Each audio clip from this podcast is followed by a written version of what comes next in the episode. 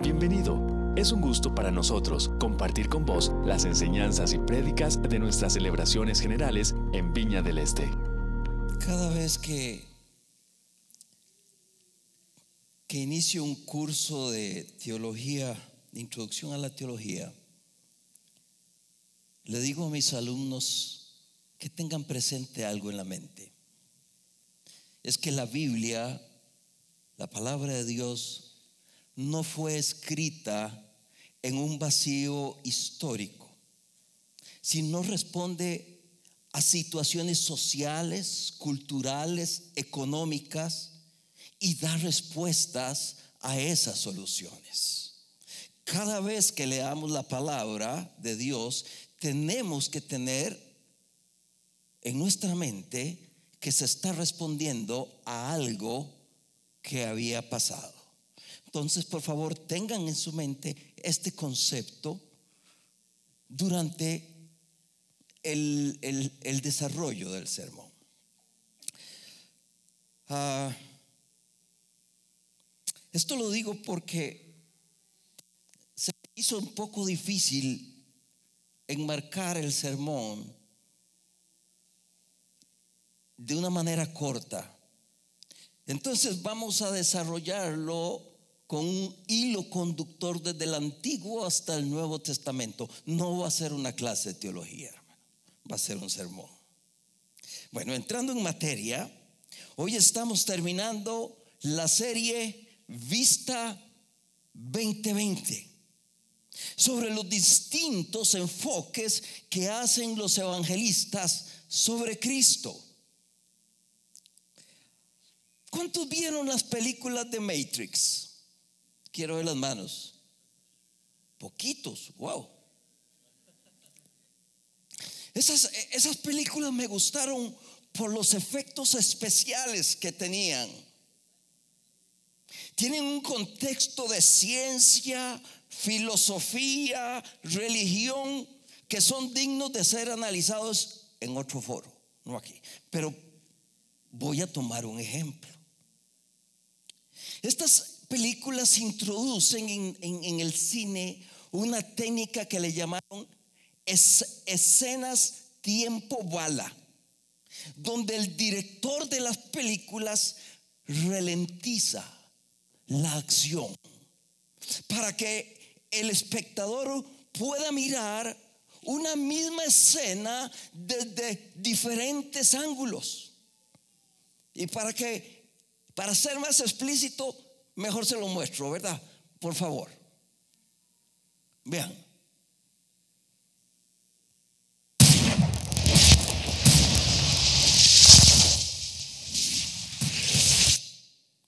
Otra vez, porque está muy rápido. Vea cómo cambia el ángulo en la misma escena.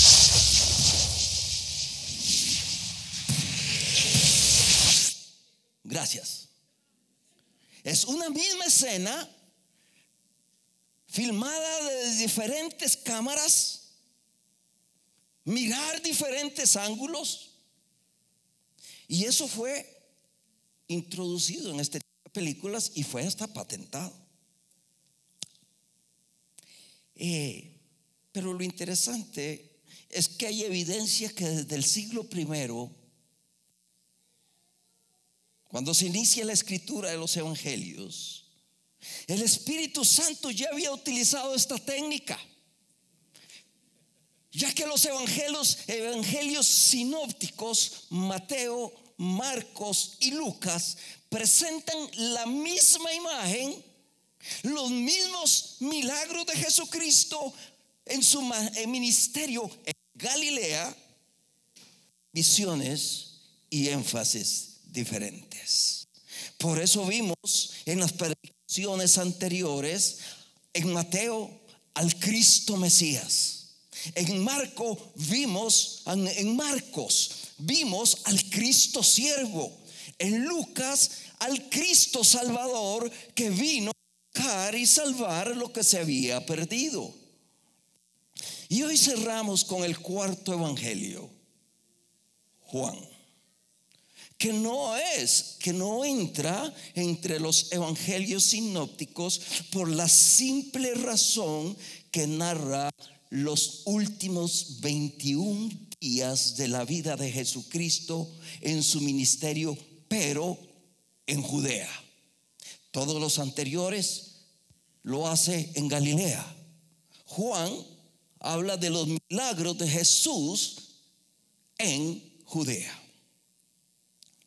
Lo que hace esto es el plan perfecto de la palabra de Dios por medio del Espíritu Santo que nos permita completar la visión de la revelación del Padre por medio de Jesucristo a nosotros. El Evangelio de Juan. Voy, a pedir un favorcito. Algún servidor que me traiga un vasito. Es que la vez pasada esta botella tiene una boca muy grande y casi me ahogo. ¿Se acuerdan? El Evangelio de Juan presenta a Cristo como el yo soy. Pero antes de estudiar a Juan, se hace obligatorio retroceder al Antiguo Testamento para comprender por qué Jesucristo se presenta así, como el yo soy en Juan. Y vamos a ver Éxodo 3:14. Y respondió Dios a Moisés, yo soy el que soy. Y dijo, así dirás a los hijos de Israel, yo soy, me envió a vosotros.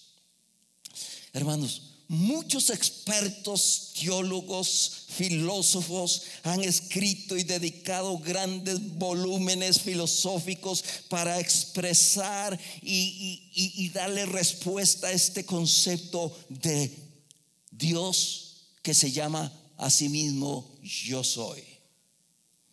Sin embargo, sin ser simplista, deseo presentarles con la ayuda del Señor algo más digerible. Imagínense, habían pasado 400 años de esclavitud el pueblo judío. 400 años que según los estudiosos equivale a 10 generaciones. Diez generaciones de gente maltratada por el látigo del capataz, humillada. Muchos habían olvidado sus raíces y aún su acervo cultural, porque habían nacido esclavos y lo único que sabían era ser esclavos.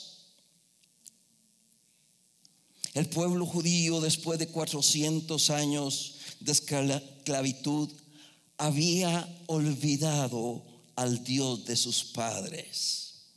Y obviamente la relación con un Dios olvidado es nula, inexistente. Excepto siempre un pequeño remanente que permanece. Pido por favor un vasito para echar agua. El mismo Moisés había crecido sin conocer al Dios de los judíos. Había crecido rodeado de las deidades egipcias.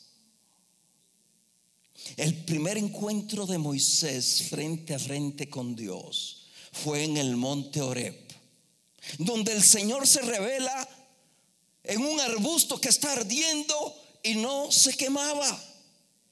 Leamos Éxodo 3.2, por favor. Y me disculpan.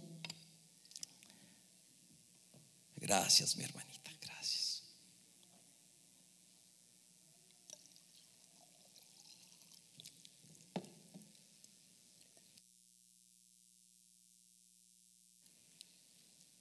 Y dice así Éxodo 3.2.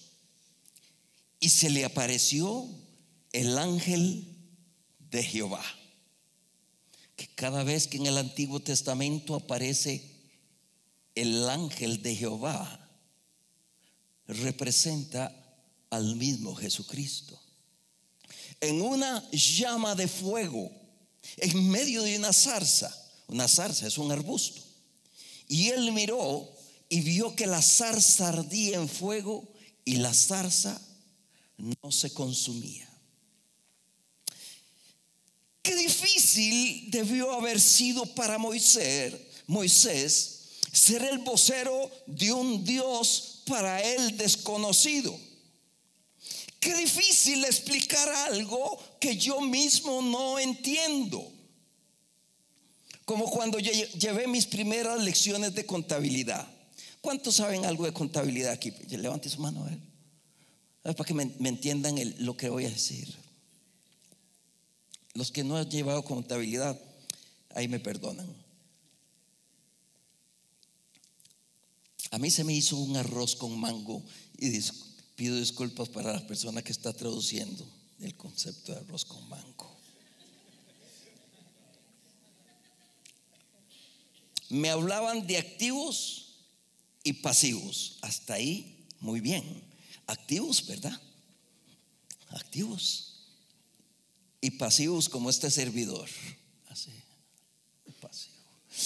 Uy, hermano, pero cuando se me comienza a complicar el asunto es cuando me hablan de activos circulantes. Bueno, entonces un activo que da vueltas, ¿verdad? Pero cuando se me complica más el asunto es cuando me hablan de activos fijos. ¿Cómo puede ser alguien activo y que esté fijo? Lázaro está muerto de risa porque él es auditor. Por la misericordia de Dios después pude entender contabilidad, hermanos. Pero explicar algo que uno no entiende es prácticamente imposible. Y Moisés tenía que irle a hablar a un pueblo de un Dios desconocido para el pueblo y para él. Wow. Imagino que Moisés estaba petrificado cuando Dios le pide que regrese al país de donde fue desterrado para hablarle al hombre más poderoso del mundo en ese momento, al faraón. Y de decirle al faraón que dejara de ir toda la mano de obra gratis con la que estaba construyendo sus ciudades. Y también le toca ir a hablarle al pueblo esclavizado y convencerlos que Dios los va a sacar de ahí. Saben, hermanos,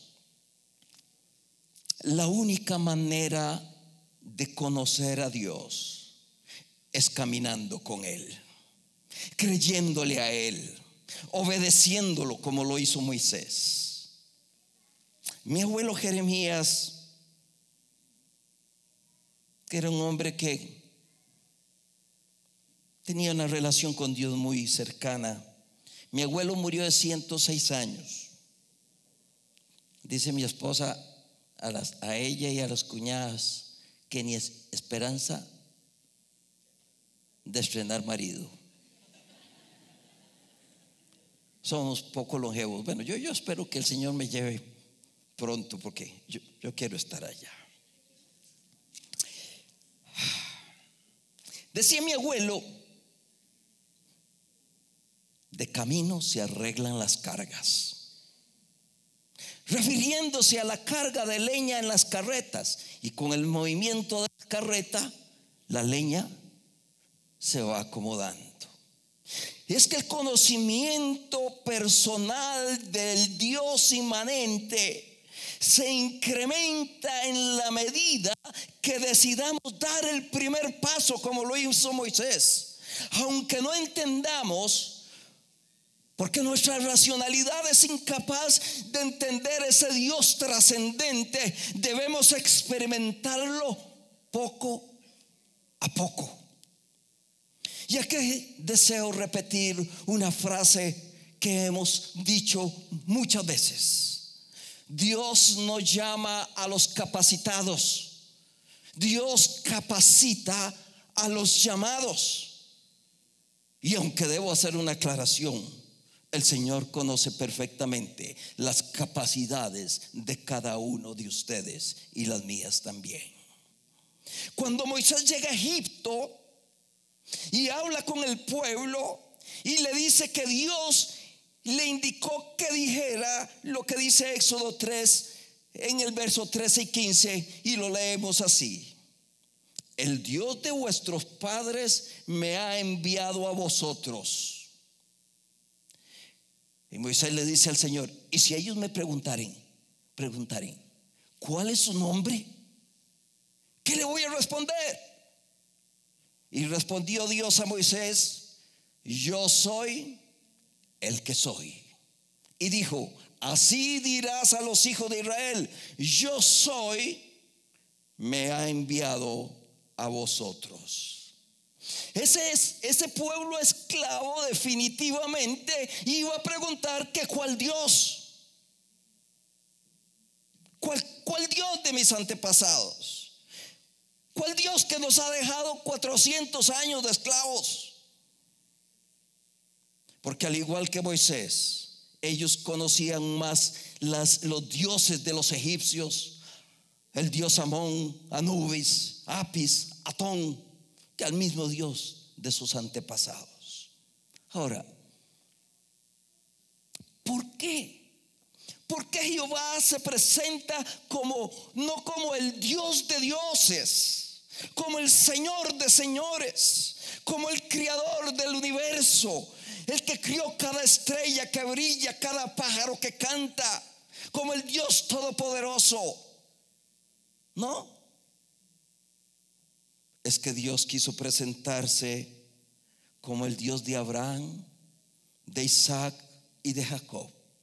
Es que Dios se revela como un Dios personal, como un Dios cercano, un Dios preocupado por cada uno individualmente, a diferencia de la concepción común de los dioses lejanos y autoritarios que conocían. Permítame compartirles un ejemplo para, para ayudarme a explicarles lo que, lo que estoy tratando de decirles. El 25 de marzo de, del 2018 salió en uno de los periódicos de, publicación nacional el siguiente titular. Mujer recibe por primera vez su cédula a los 75 años. la cédula de identidad. Voy a cambiar los nombres para hablar sobre esta noticia. Los nombres de las personas implicadas. Esta mujer había nacido montaña adentro, en esas fincas que están en el centro de la nada. Nunca fue registrada en el registro civil por lo tanto, no tenía cédula de identidad y por lo tanto para el sistema ella no existía. Cuando los personeros del Ministerio de Salud llegaron a, aquellas, aquellos parajes a vacunar contra el dengue y otras enfermedades, encuentran que la mujer no se puede identificar porque no tiene número de cédula. ¿quién es usted? Le pregunta. Y ella dice, yo soy Filomena Pereira Cruz. Pero ¿cómo me prueba usted que usted es quien dice ser? Filomena Pereira Cruz. Normalmente todos nada más en el banco. Yo soy Marvin Chacón, llego al banco o a hacer cualquier gestión, saco mi billetera, que por cierto no sé qué la hice. Eh, enseño la cédula, así, ah, usted Marvin Chacón. Pero Filomena no tenía cédula. ¿Cómo hace Filomena para comprobarle a los personeros de salud que ella es Filomena? Espérese un ratito. Se va y se trae a la partera. Bueno, pensando que a los 75 años la partera todavía esté viva. ¿Verdad? Llamó a los vecinos, a Fidencio González, a Nicanor López. Y todos dijeron, así, ah, ella es Filomena Pereira Cruz. Todos dieron testimonio de que ella era quien decía ser. Y es interesante, porque los personeros de salud del Ministerio de Salud no conocían a Filomena. Pero a través del testimonio de los testigos aceptaron que ella era Filomena. ¿No les parece que es lo mismo que hizo Dios? Yo soy el Dios de tus antepasados el Dios de Isaac, el Dios de Jacob. Ellos son los testigos de que yo soy el Dios de este pueblo. ¿Les queda claro, hermanos? Es una manera diferente de entrarle a un pueblo que lo había olvidado, que era un pueblo donde Dios era desconocido. Porque es muy posible que si en la memoria del pueblo el nombre de sus patriarcas, Abraham, Isaac y Jacob, eran nombres que sí estaban en el consciente colectivo del pueblo. Y donde de forma verbal contaban que Dios le había, un Dios que ellos no conocían, les había ayudado. Como Abraham había salido de Ur de los Caldeos cómo y las historias que se cuentan. Entonces el pueblo pudo entender de cuál Dios era que Moisés les estaba hablando.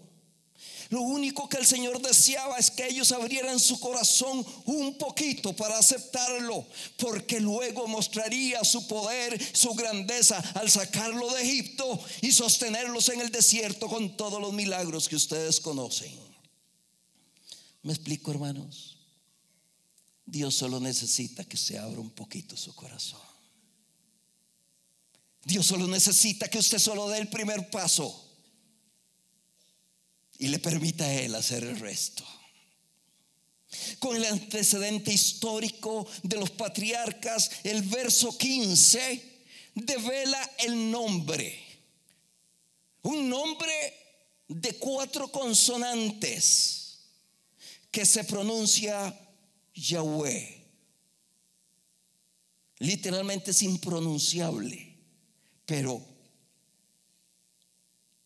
se le llama Yahweh.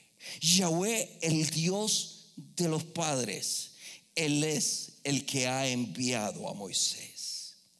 En el diálogo de Dios con Moisés, en la parte final del verso 15, dice, este es mi nombre para siempre. Por él seré invocado de generación en generación.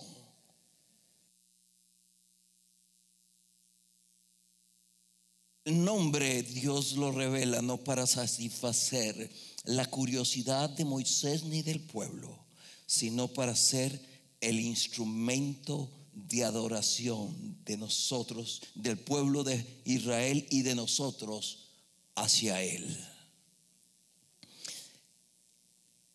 Y para que no quede incompleto y digan que los ahí, los estudiosos de teología, que algo me, me faltó en este sermón, el concepto yo soy aquel que soy bajo las reglas gramaticales hebreas, significa yo soy aquel que estaba, que está y que estará. Es decir, yo soy aquel que siempre estoy presente. Yo estoy. ¿Y no se le parece a esto cuando Jesucristo dijo, yo estaré con vosotros todos, todos, todos los días hasta el fin de la eternidad. Amén. Gloria a Dios. El nombre no es una definición filosófica de la esencia divina o de la imagen física.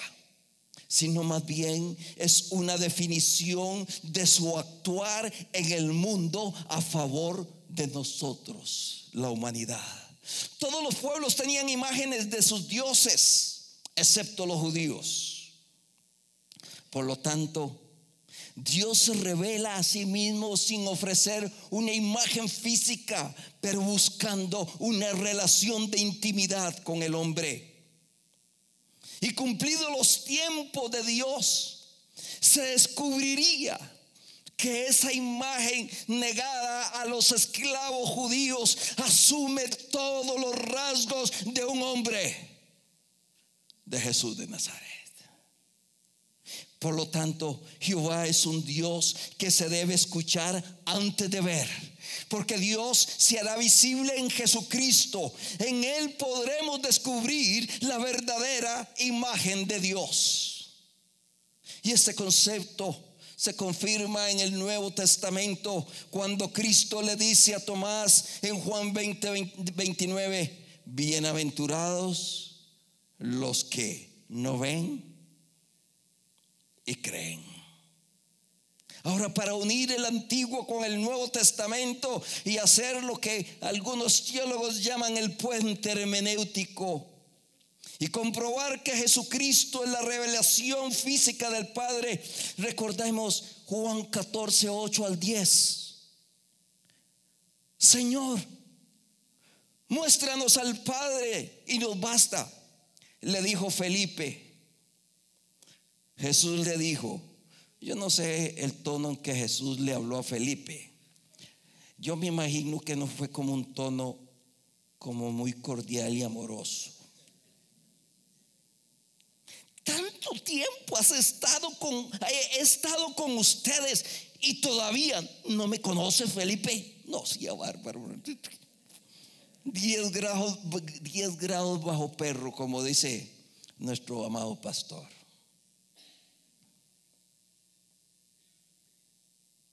El que me ha visto a mí ha visto al Padre. ¿Cómo dices tú? Muéstranos al Padre. ¿No crees que yo estoy en el Padre y el Padre en mí?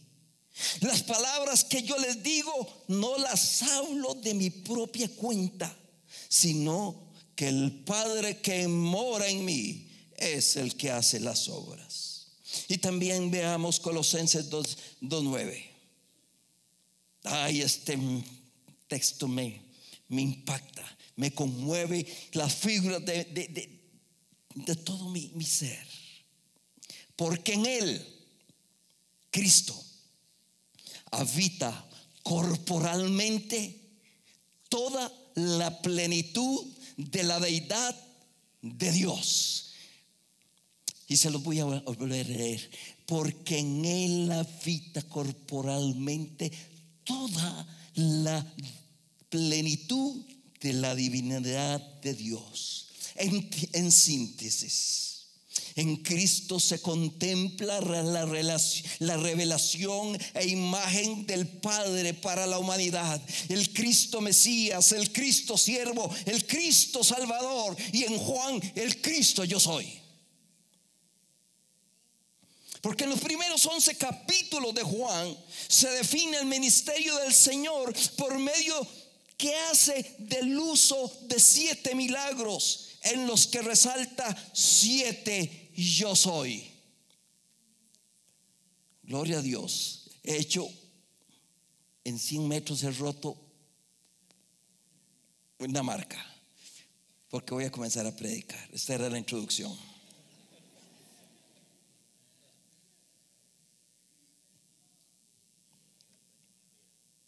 siete yo soy en Juan.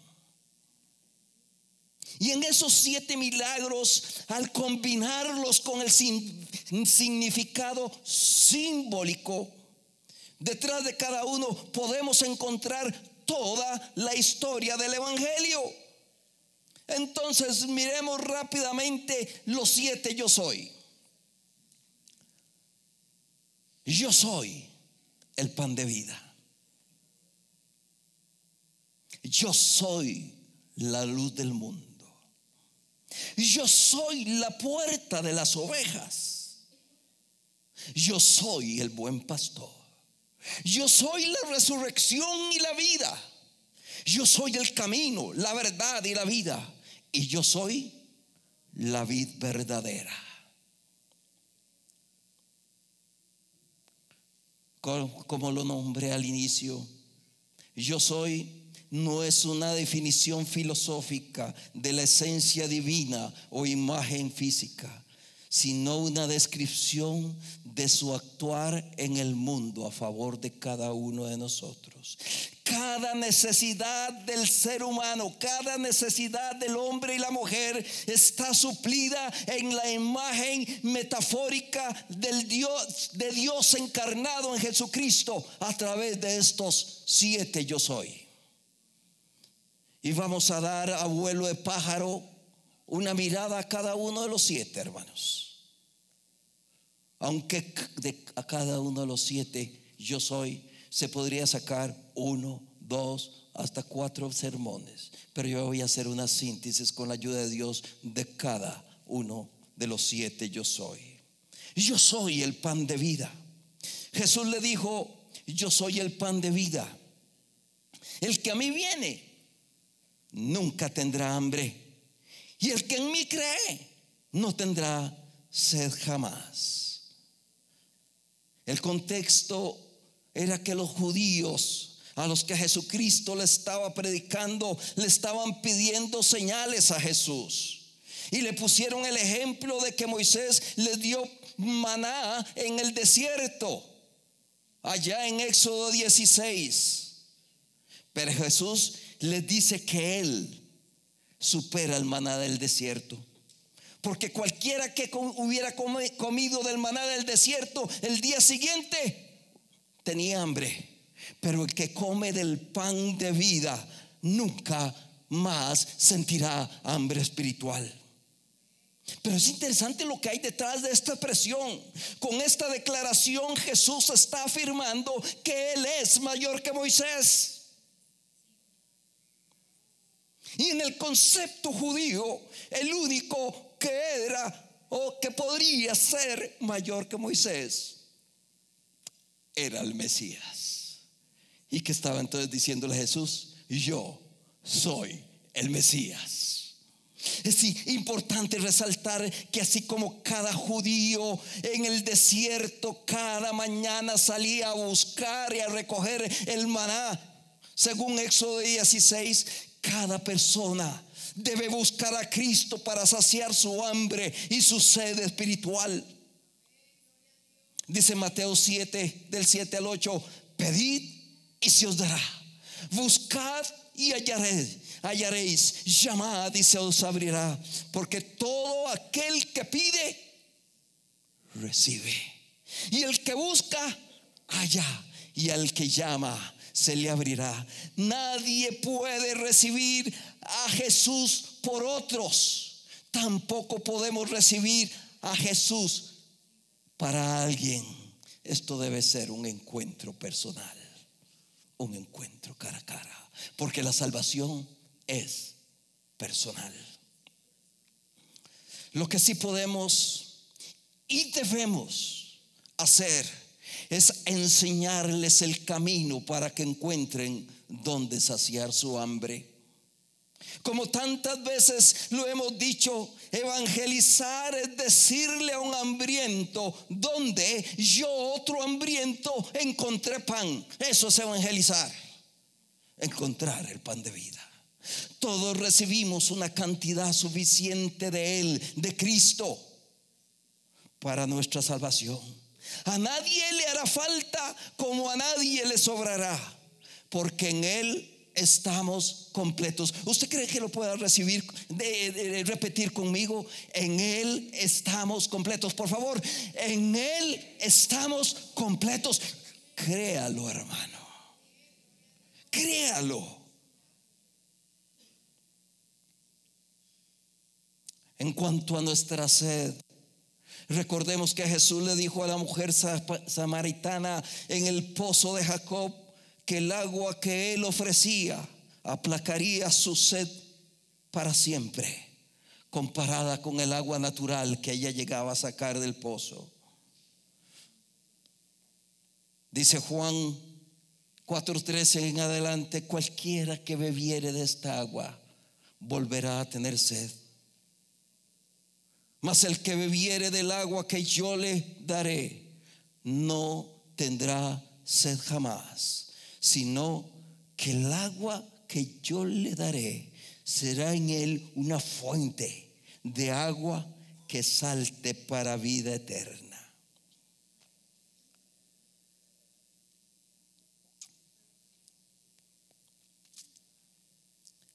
Y luego,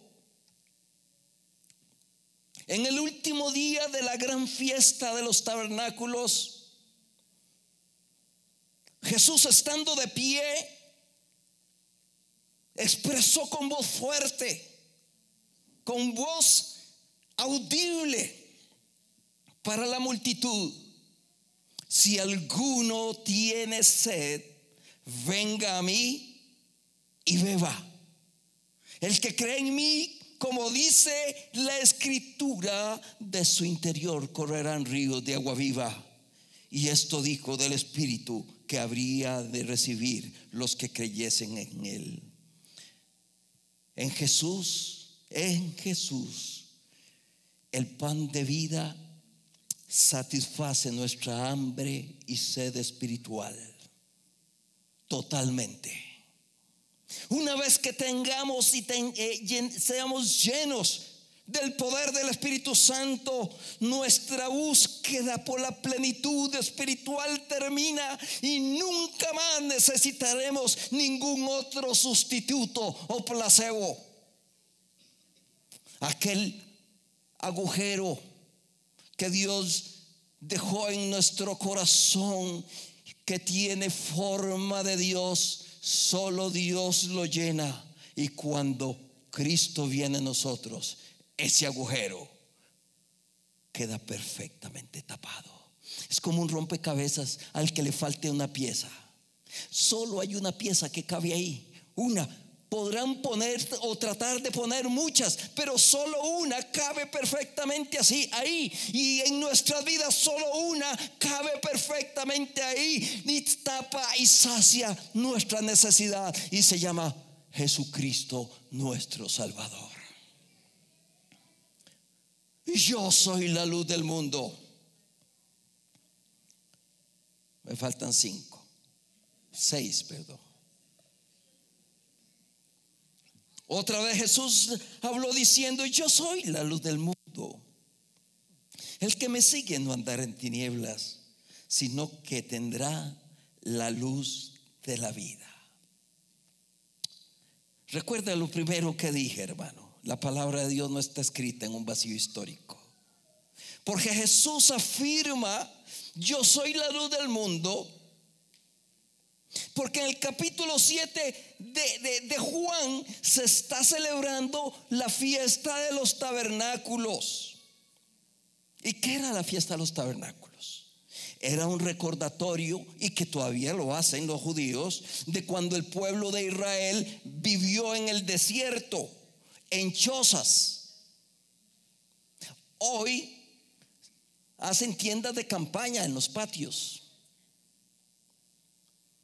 para recordar ese tiempo cuando vivieron en el desierto. Y recuerde que cuando vivieron en el desierto, ¿qué era lo que los alumbraba en la noche? Una columna de fuego. Y los alumbraba. Y los judíos en la fiesta de los tabernáculos prendían candelabros que hiciera la luz para recordar esa columna de fuego que guiaba al pueblo. En ese contexto Jesucristo dice, yo soy la luz del mundo. ¿Me explico, hermanos? ¿Qué es lo que le está diciendo? Yo soy la luz que dirige al pueblo. Él se está proclamando nuevamente el Mesías. Pero esta, también, esta afirmación también pudiera haber eh, hecho que muchos judíos recordaran las profecías en las que se hace alusión al Mesías que tenían que ver con la luz a las naciones. Porque Isaías 42, 6 dice, yo, el Señor, te he llamado en justicia, te he tomado de la mano, yo te formé, yo te constituí como pacto para el pueblo, como luz para las naciones. Jesucristo se está proclamando no solamente el Dios en la luz del pueblo de Israel, sino la luz de las naciones, la luz del mundo. Es impresionante, hermano, la representación poderosa de Jesucristo en el, en, el Evangelio de Juan. De esta manera podemos ver el poder y la admiración que causaron estas palabras de Jesús. Yo soy la luz del mundo. Jesús es quien nos enseña el camino que tenemos que andar. Él ilumina nuestra mente, ilumina nuestro corazón por medio de su palabra y por medio de su Santo Espíritu. Vea lo que dice Juan 16. Pero cuando venga el Espíritu de verdad, Él os guiará a toda verdad, porque no hablará por su propia cuenta, sino que dirá solo lo que oiga y les anunciará las cosas por venir. Él me glorificará porque tomará de lo mío y se lo dará a conocer a ustedes. Todo cuanto tiene el Padre es mío. Por eso les dije que el Espíritu tomará de lo mío y se lo dará a conocer a ustedes. Si no estamos siguiendo la luz, si no estamos siendo guiados por la luz que es Jesucristo, estamos caminando en tinieblas entonces, hermanos. Y esto es algo realmente preocupante, porque dice Juan 3:9, esta es la causa de la condenación. Que la luz vino al mundo, pero la humanidad prefirió las tinieblas a la luz, porque sus hechos eran perversos. La pregunta válida aquí es, ¿estás caminando en luz o estás caminando en oscuridad?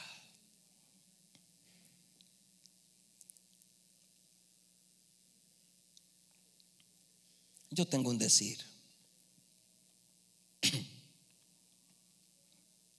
Por vivir en una cochera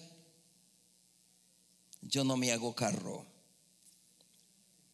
Por tener 10, 20 años de venir a la iglesia, yo no soy cristiano. ¿Me explico, hermanos? Tenemos que tomar decisiones. O estamos en la luz o estamos en las tinieblas. Bendito el Señor que Él ha venido para pasarnos de las tinieblas a su luz admirable. Le damos un aplauso al Señor. Aleluya. Uh. Yo soy la puerta. Yo soy la puerta. El que por mí entrare será salvo y entrará y saldrá y hallará pastos. El contexto aquí del capítulo 10 es que Jesús está hablando del redil de las ovejas. Ese es el lugar seguro. Los rediles tenían únicamente una puerta para controlar a los ladrones, para controlar a los depredadores de las ovejas. Y cuando amanecía, el pastor abría aquella puerta para que las ovejas pudieran salir a pastar y a brevar. El redil hace referencia al reino de los cielos y nos recuerdan las palabras del Salmo 23. En lugares de delicados pastos me hará descansar. La salvación se encuentra por medio de Jesús. Él es la única puerta hacia el reino de los cielos y habiendo entrado a través de él tendremos la libertad, viviendo un estado de paz en medio del cuidado del pastor. Y el Salmo 23 continúa diciendo, ciertamente el bien y la misericordia nos seguirán todos los días de nuestra vida y moraremos en la casa del Señor por siempre. Nuevamente la pregunta es si ya entramos por la única puerta que lleva a la salvación, a la vida eterna, al reino de los cielos. La noticia buena es que esa puerta que Jesús continúa abierta para que cada uno de nosotros y todos los que no le conocen puedan entrar a ese lugar seguro donde vamos a ser cuidados por el buen pastor donde vamos a ser amados, donde vamos a ser chineados, donde vamos a ser curados, porque eso es lo que hace el buen pastor cuando entramos por la puerta que es Él. ¿Estás fuera de la puerta o estás dentro de la puerta? Siempre la decisión queda en la cancha suya, hermano. Cuatro, yo soy el buen pastor.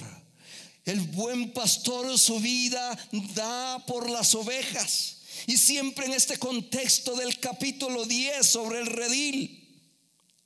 Cristo continúa hablando y con autoridad afirma que Él es el buen pastor.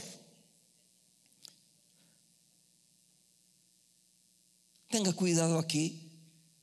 Él no dice un buen pastor. Él dice, el buen pastor. Porque es el único buen pastor. ¿Me, explico ¿Me expliqué la diferencia, hermano? No es un pastor, es el pastor. Es el único que está dispuesto, que estuvo dispuesto y que dio su vida para que sus ovejas vivieran. Y entre esas ovejas estás tú y estoy yo. En el contexto cultural judío de ese momento en que Jesús estaba hablando, era normal que los dueños de grandes rebaños contrataran eh, pastores para cuidar a sus ovejas. Porque nadie espera que las ovejas se cuiden solas. Aquí tenemos un pastor de ovejas. está Pedro. Pedro tiene un montón de, ovejas. Y saben que tiene que estar, mire, echando ojo, cuidándolas. Nadie espera que las ovejas se cuiden solas. Se necesita un pastor para que las guíe. Y son muy pocos los que arriesgan su vida para proteger a sus ovejas. Pero nuestro pastor, a sabiendas y consistentemente antepuso la vida de sus ovejas a la propia. Y él murió para que nosotros vivamos. El buen pastor su vida dio por nosotros. Dio su vida por usted y por mí para librarnos del depredador que anda como león rugiente viendo a quien devorar. El regalo de la salvación está ahí para cada uno de nosotros y para todos los que lo necesiten. Lo único es recibir ese regalo, el regalo del buen pastor. Yo soy la resurrección y la vida.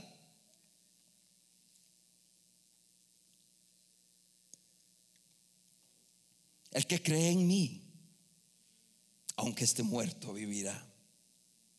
Y todo aquel que vive y cree en mí, no morirá eternamente. Nuevamente recordemos que esto no está escrito en, un vacío. Recordemos que estas palabras las dijo Jesucristo en el contexto del evento de la muerte y resurrección de Lázaro. El Señor eh, eh, dijo que Él mismo tenía autoridad y poder para dar vida y para restaurarla por medio de la resurrección. Él es el autor de la vida. el mismo Dios encarnado, fuente de toda vida, ya sea espiritual o física. Por eso nadie más que Él podía hacer una declaración como esta, hermanos. Yo soy la resurrección y la vida. Y en esta ocasión quería mostrar que Él tenía poder absoluto sobre la muerte. El Señor se proponía a resucitar a Lázaro, pero esto sería solo el anticipo de lo que un día ocurrirá en este mundo. Cuando todos los que están en los sepulcros, en los cementerios, oirán su voz. Y los que hicieron lo bueno, como dice la palabra, saldrán, resucitarán para vida eterna. Mas los que hicieron lo malo resucitarán para condenación eterna. Se predica poco aquí en la viña sobre esto. Notemos también que el orden, el orden de la declaración, me llamó la atención esto. Yo soy la resurrección y la vida. Primero viene la resurrección y luego viene la vida. Porque la resurrección abre la puerta a la auténtica vida inmortal que da Jesucristo. Aleluya. Por eso debemos entender que el Señor se estaba refiriendo en este contexto a las personas que estaban muertas físicamente. Todas ellas serán resucitadas por el poder de Jesucristo. Y nuevamente repito, unas para condenación y otras para vida eterna. Y a continuación habla a los creyentes vivos, a los que estaban ahí. Del mismo modo que antes le había referido a los, a los creyentes que habían muerto, dice, y todo aquel que vive y cree en mí, no morirá eternamente. Cuando Él regrese, cuando Cristo regrese en gloria y majestad, los creyentes que vivan o vivamos, seremos librados de la muerte física y seremos transformados a un cuerpo glorificado, similar al de, que, al de Cristo cuando resucitó. Y todo por el poder del Señor en su segunda venida en gloria. O sea, estemos vivos o estemos muertos físicamente, cuando Cristo regrese, resucitaremos para vida eterna. Hermanos, estamos preparados para recibir al Cristo que vendrá en las nubes lleno de gloria, poder y majestad, al Cristo ya no como el Cordero que vino para ser trasquilado, sino como el gobernador que gobernará el mundo. Gloria a Dios. Esa es la esperanza de los hijos de Dios encontrarle allá en los cielos, en gloria, en poder, en autoridad, donde toda rodilla se doblará y donde toda lengua proclamará que Jesucristo es el Señor, aleluya. Yo soy el camino, la verdad y la vida. Nadie viene al Padre sino por mí, dice Juan 14, 6. Jesús está preparando a sus discípulos para el acontecimiento de su muerte. Sin embargo, dice Lucas 18, pero ellos nada comprendieron de estas cosas.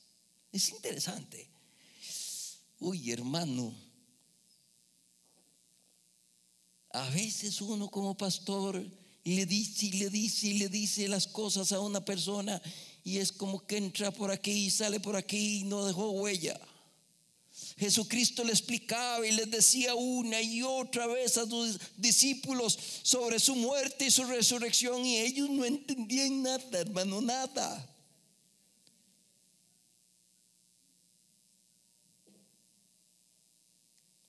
No existe ninguna otra manera de llegar a la presencia de Dios que la de aceptar al Señor Jesucristo como nuestro Salvador.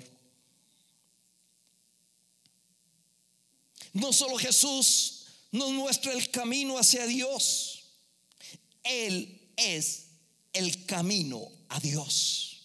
No hay otro camino, solo Jesús puede llevarnos a Dios.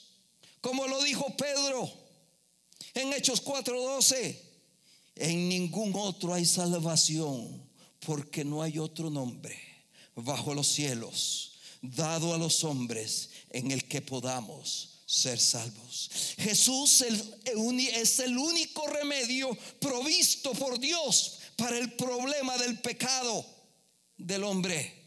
Él es el único camino para la vida eterna.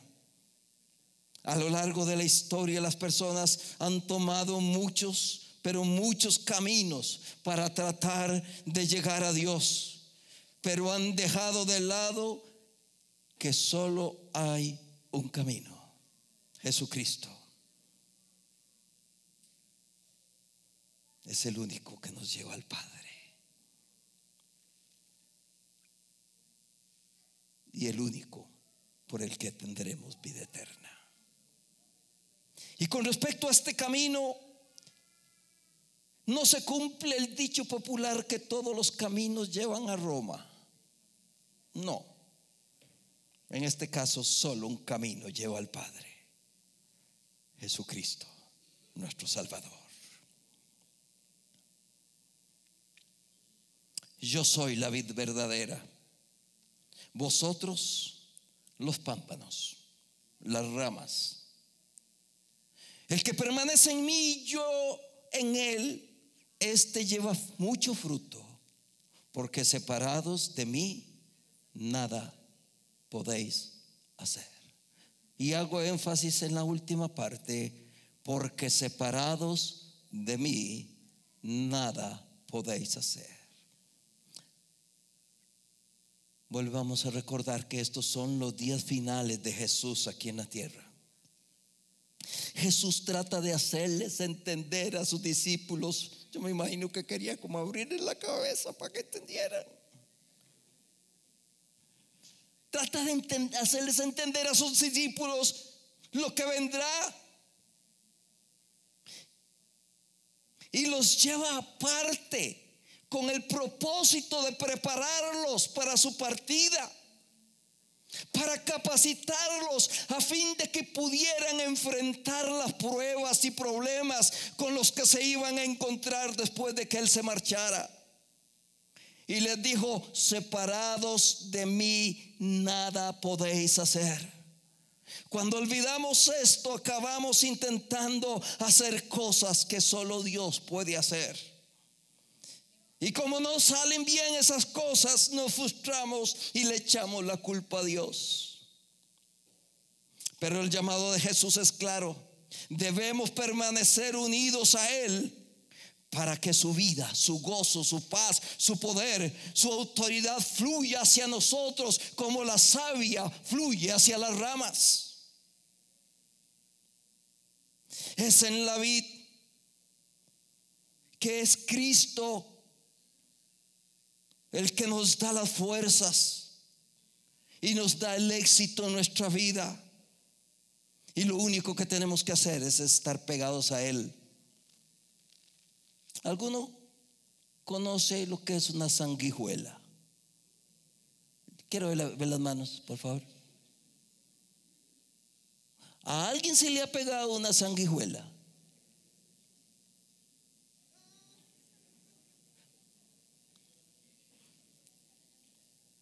¿A mí?